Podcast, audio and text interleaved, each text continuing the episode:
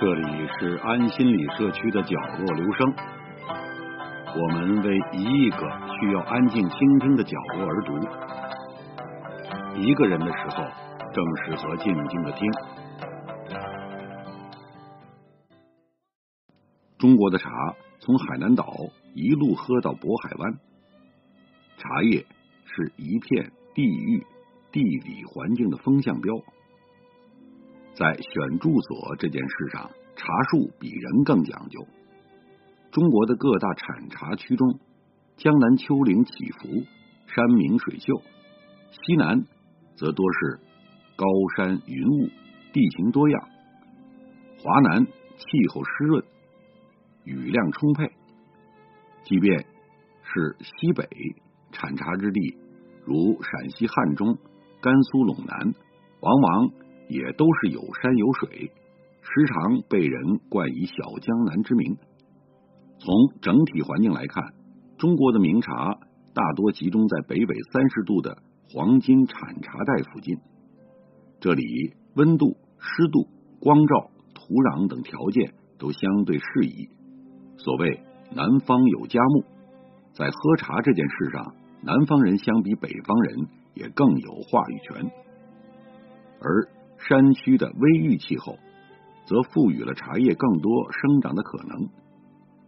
从海南五指山下，最早前一年冬至就能采摘的白沙绿茶，到辽宁吕山一带突破茶叶生长纬度极限的辽红茶，名茶与名山相伴，装点了祖国的壮丽山河。无论南北，爱喝茶的地方，生活都不会太差。那么，茶叶的故乡在哪里呢？中国的茶叶最早起源于滇黔桂交界处的三角地带。这片区域处在云贵高原的东南部，纬度较低而海拔较高，境内多为大山大河，几乎完美符合茶树对高海拔、低纬度。多云雾环境的偏好。一九八零年被发现的距今一百万年的茶籽化石，正是出土于贵州晴隆、普安两县的交界处。这里是茶叶的故乡，同样也是除海南以外茶叶最早上市的地方。贵州是山地丘陵面积占总面积百分之九十二点五的山地大省，且受季风影响。雨量极为丰沛，号称“天无三日晴，地无三尺平”，仿佛为茶叶量身定做的环境，让贵州拥有了全国面积最大的茶叶产区，也使得贵州最早的普安茶能从二月中旬左右就开始采摘，堪称是春茶的急先锋。除了早和大的特点。贵州的千重山水赋予了这片土地十里不同天的小气候，使得每一杯贵州茶的滋味也都十里不同。贵州茶中最久负盛名的督军毛尖，核心产地大致分为两处：团山和罗石壳。说是两处，其实一个是山顶，一个在山底，中有。挂于断崖的瀑布相连，一水之差，山上山下的风味就有细微差别。罗石河的高寨水库茶山、莫冲、平浪等产地所产茶叶也各有风情。高寨水库所产的茶叶芽叶更细嫩，鲜爽度更高，入口则精神为之一振。莫冲和平浪之茶。则顺滑醇和，往往让人回味无穷。论茶叶风味，确实有种罗石河里做道场的高级感。除此之外，安顺的瀑布毛峰茶、紫云茶区和平坝茶区各领风骚。遵义红茶可以细品出梅潭象山、凤岗仙人岭、余庆狮山、花山的不同口感。普安红则以江西坡产地的出品为佳，一杯出尝，花香四溢。贵州就是一座多彩的大茶山。四川处于中国第一、二阶梯交界处，尤其盛产茶叶的雅安、乐山，更是位于四川盆地的边缘，临近磅礴的横断山脉。四川之茶首推蒙顶，懂茶之人往往把蒙顶茶称作茶中故旧。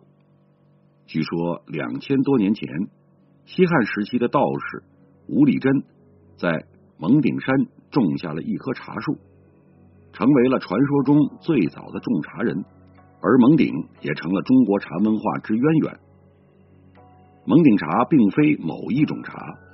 而是指以蒙顶山为核心一片区域内所产的茶叶，其中有以蒙顶甘露与蒙顶黄芽为贵。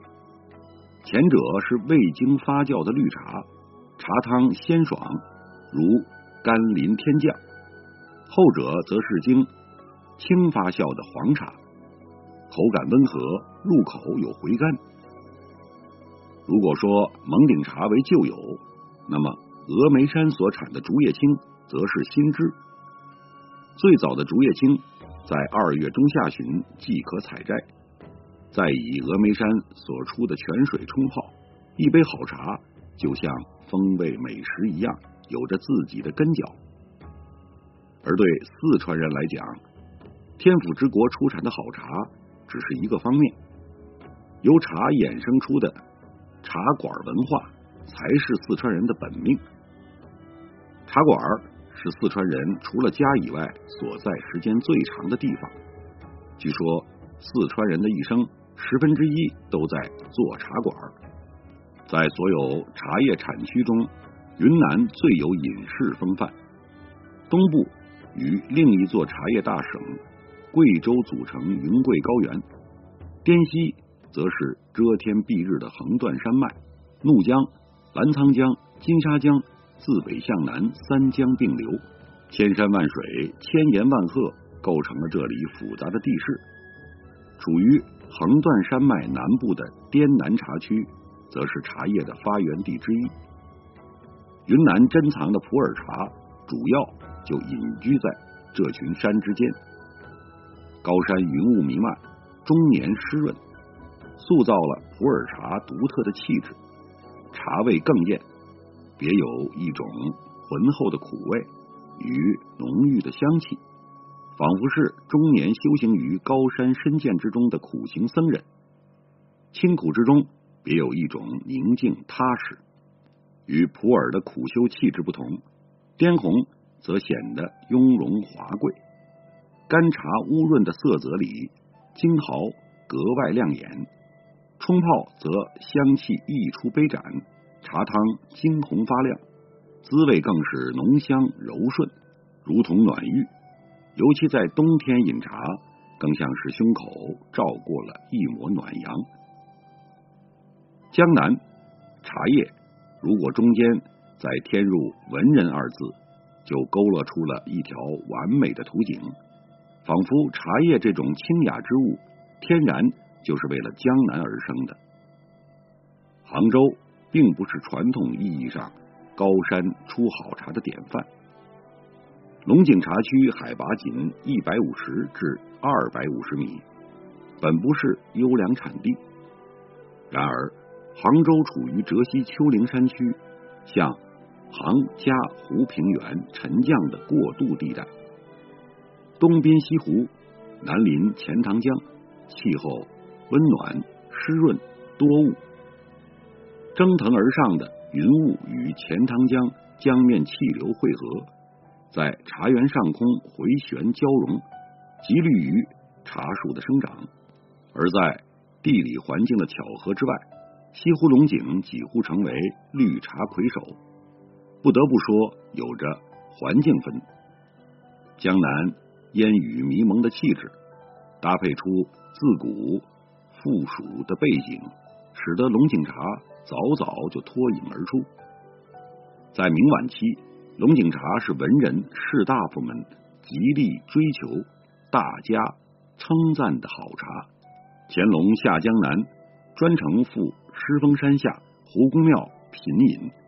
传说将庙前十八棵茶树封为御茶，而今天公认的传统产地仅分布在狮峰山、龙井、云栖、虎跑、梅家坞，又被称为狮、龙、云、虎、梅五个核心产区。苏州的碧螺春同样拥有着天堂气运的加持。太湖中有两座小岛，西边的唤作西山，也叫西洞庭山；东面的名叫东山，亦称东洞庭山。日久天长，东洞庭山与陆地相接，成为三面环水的半岛；而西洞庭山依然遗世独立，身居湖心。而碧螺春就生长在这烟水迷蒙的东西二山之上。宋代时，茶室逐渐流行开来。西洞庭山主峰缥缈峰下的水月寺制作了著名的水月茶，受到范成大等文人墨客的追捧，继而遂入为贡。因为香气清绝，当地人便称之为下沙人香。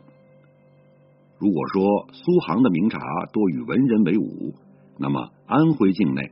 尤其是徽州产的名茶，则大多展现了江南人的商业头脑。安徽多山，气候异常，尤其在浙皖赣交界处，更是丘陵起伏，名山林立。茶叶采摘时间主要集中在谷雨之前。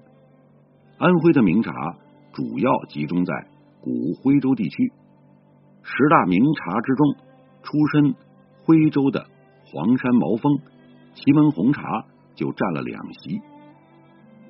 徽州自古以来就地少人多，当地人不得不出门经商，而除盐、木材、丝、布、粮食之外，茶叶也是商业之大宗。早在唐开元年间，安徽江淮地区的茶叶就开始大量运销山东、河北、陕西等地。到明万历十五年，也就是公元一五八七年，卖茶数额已达七百万斤左右。而其中最先出圈的六安茶，早在明末就被定品为文士茶之一。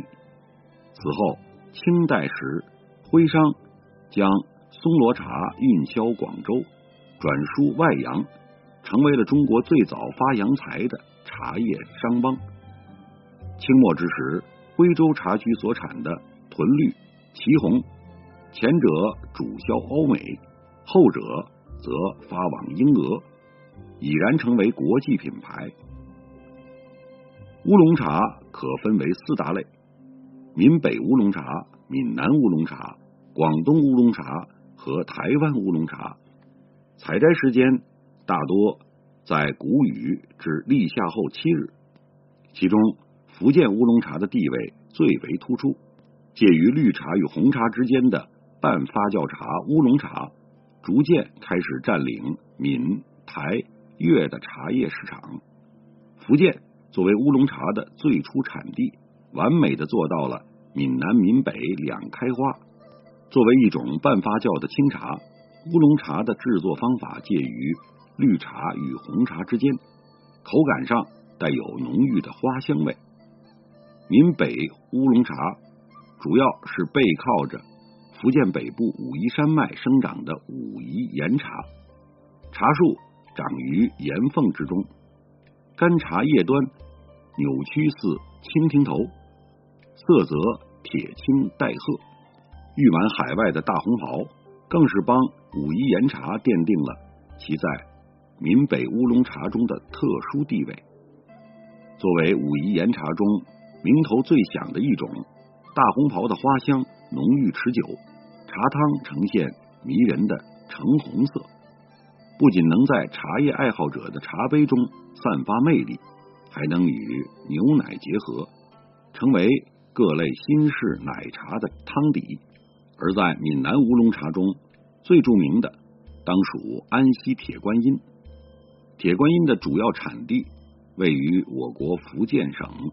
泉州市的安溪县境内，境内气候温润，土壤主要为酸性红色土壤，土层深厚松软，保水性良好，且富含丰富的锌、锰等元素的矿物质元素和有机质，使得该产地的铁观音浓郁甘鲜。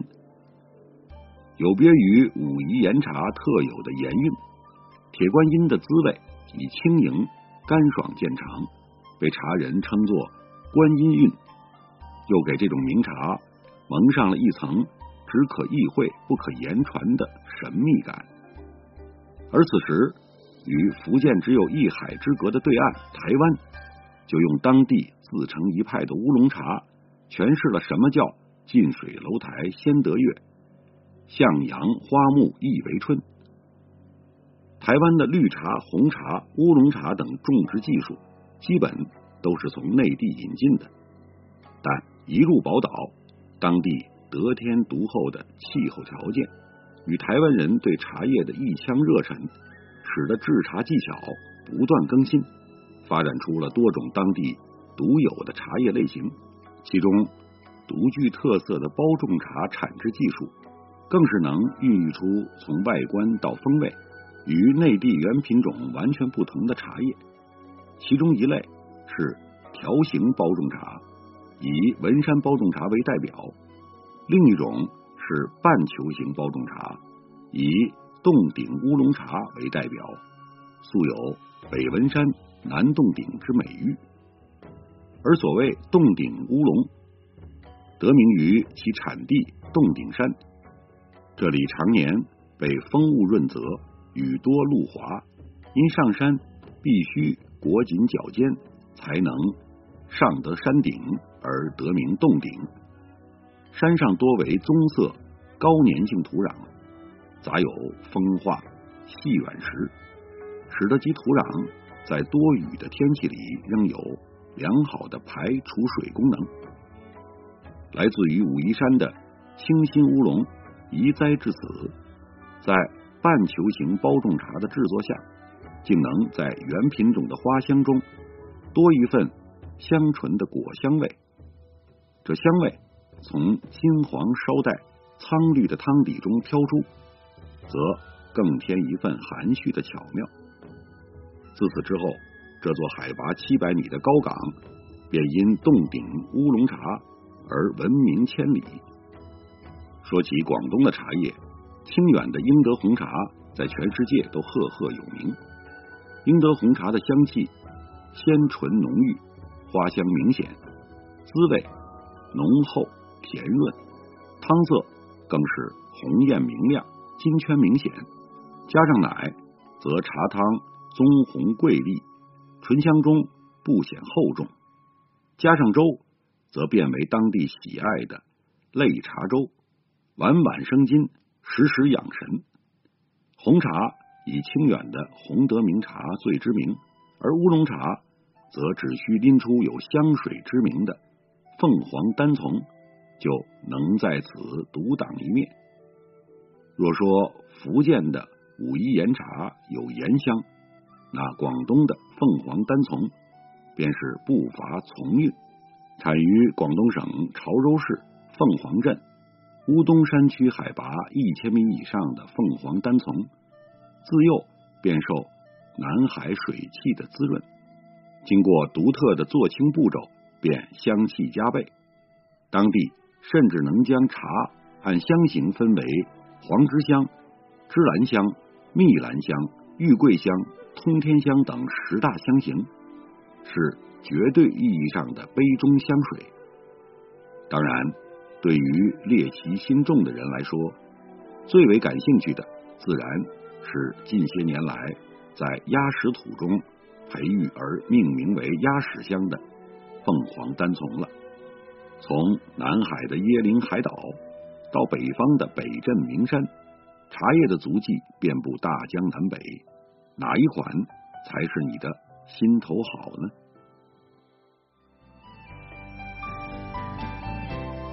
以上为您朗读的是选自公众号“中国国家地理地道风物”上的一篇文章。谢谢来自每个角落的慧心倾听，请记住这里，我们在一起呢。咱们天天见。